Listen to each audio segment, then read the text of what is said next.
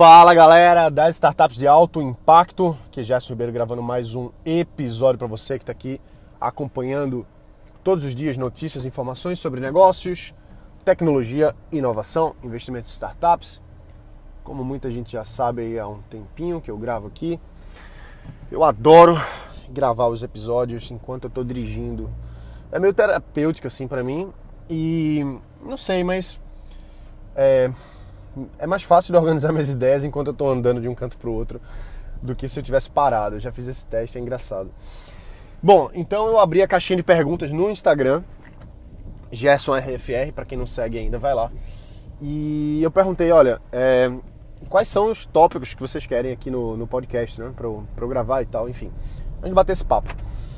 É, veio até uma pergunta sobre vinhos, que eu achei massa, porque eu tô super é, super afim de tomar vinho. Se alguém quiser tomar um vinho comigo aí, me avisa, vamos nessa.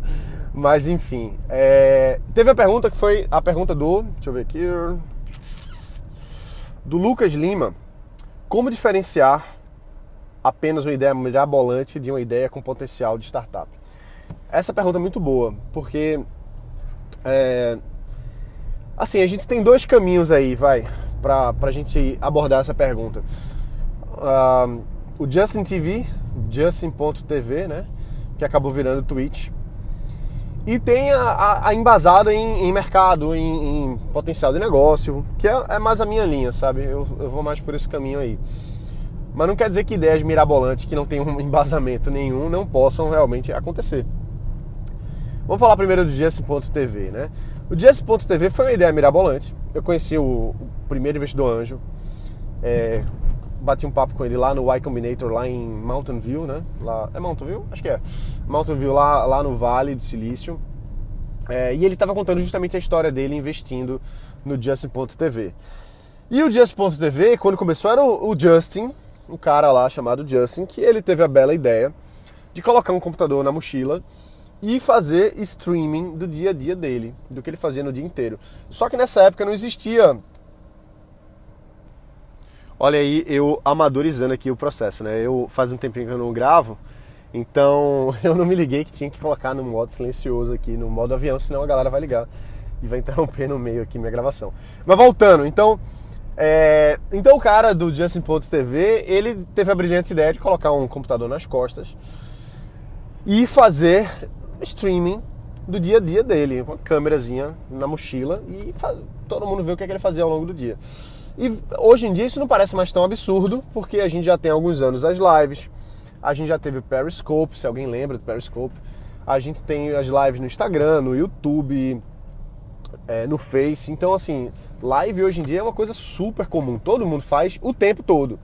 Mas naquela época não existia direito, nem assim, é, largura de banda para fazer isso, entendeu? Não tinha nem bandwidth suficiente para fazer. E ele teve essa brilhante ideia de fazer isso lá. Foi estranho, não tinha potencial de negócio nenhum, nenhum, nenhum, nenhum, a priori, mas foi uma ideia mirabolante que tem uma base, tem uma necessidade básica. Qual é a necessidade básica que vem daí? É a necessidade de é, do entretenimento. Já existia o Big Brother há muito tempo, né? E já é um modelo validado de, de ver o que as pessoas querem fazer, é, estão fazendo, né? As pessoas quererem ver o que as outras pessoas estão fazendo ao longo do seu dia, confinado ali. Então o cara pegou uma linha semelhante e disse assim, pô, eu vou gravar o que eu tô fazendo o dia inteiro. E aí o investidor anjo lá no Vale do Silício pegou e pum, colocou uma grana, uma graninha lá pro cara começar. Se eu não me engano foram 200 mil dólares, 250 mil dólares na época. É... E aí foi pivotando, foi uma coisa e outra, que essa questão da pivotagem é até uma outra pergunta que eu vou gravar num outro podcast.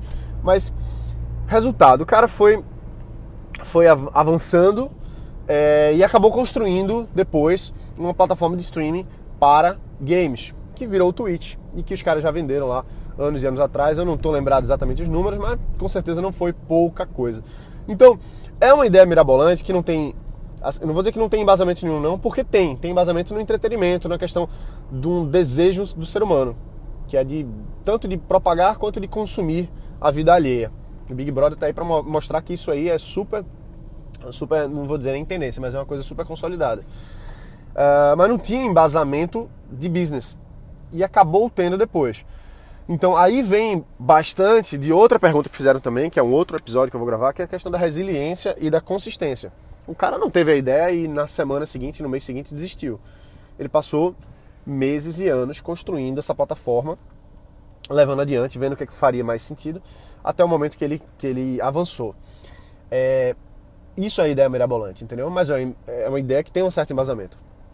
Não de business, mas de desejo. Né? O Facebook começou assim também.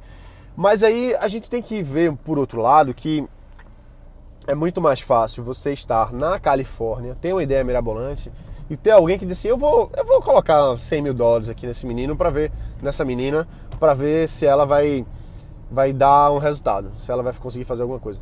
É mais fácil, poxa, tem mais, mais milionários, bilionários na, na Califórnia, entendeu? É, tem, tem mais chance do negócio dar certo, por mais que seja mirabolante. É, é, é diferente você chegar, por exemplo, você está em Florianópolis, que é um lugar bacana para startup. Você chegar, ter uma ideia semelhante dessa, é, vai ter muito menos gente com tanta grana e com um ambiente empresarial tão desenvolvido quanto a Califórnia. Lógico que eu estou comparando o, o o melhor lugar do mundo para isso com outros lugares bons no Brasil, que não é o melhor lugar do mundo nem de longe para empreender nem para criar startup. Então, claro que a comparação não é, não é justa, não é? Mas assim, então lá é mais fácil essas ideias mirabolantes elas terem um, um, um colchão, né? Ter, uma, ter, ter pessoas por trás que possam é, alavancar aquilo ali através de, de contatos, através de de conexões mesmo com outras pessoas, com outras startups de sucesso, com fundos de venture capital, com enfim, né? Você tem realmente, você está no lugar certo, estar no lugar certo na hora certa, com uma ideia que às vezes não é nem certa. A ideia pode até ser ruim, mas ela vai sendo lapidada, como o Justin.tv foi um, foi um exemplo. E olha que a ideia era ruim pra caramba pra época. Poxa, quem é que ia ficar com o computador acompanhando ali? Quem é que ia dar aquilo? E lembra, na época não existia live, não existia nada disso, não era massificado, não era todo mundo que podia fazer live. Era só aquele cara, só o Justin ia fazer live. Então é diferente você fazer isso lá nos Estados Unidos, no Vale do Silício, especificamente. É, aí você pega outro cara também, poxa, Steve Jobs. Se Steve Jobs tivesse nascido aqui no Brasil, ele poderia ter sido muito bem sucedido, mas dificilmente ele seria tão bem sucedido quanto ele ter crescido numa década que os, os o silício estava sendo desenvolvido, né? Que tava, eh, a, a microeletrônica estava surgindo ali, estava começando a borbulhar. É, e, e, ter essa, esse colchão financeiro de pessoas querendo colocar grana em você para fazer crescer. Se ele não tivesse ali na Califórnia, dificilmente o Steve Jobs teria sido o Steve Jobs. Entendeu? Se ele estivesse no Brasil, seria muito mais difícil ele fazer alguma coisa do tipo. É, então tem um lugar onde você está sim, entendeu? Então ideia mirabolante é uma ideia mirabolante, você pode desenvolver ela, mas talvez você não tenha a, a nutrição, exatamente isso aí, a nutrição necessária para fazer ela crescer e se desenvolver e ser bem sucedida. E aí se a gente vai para o outro lado né, da pergunta, é, o outro lado da pergunta é justamente assim, pô, como é que eu sei se uma ideia é mirabolante ou se ela tem base de business? Aí eu vou para o meu lado é, analítico quando eu vou, vou discutir uma startup, eu desenvolver alguma coisa com um brasileiro, a, a conversa é outra. Eu sempre falo, pô, olha o mercado.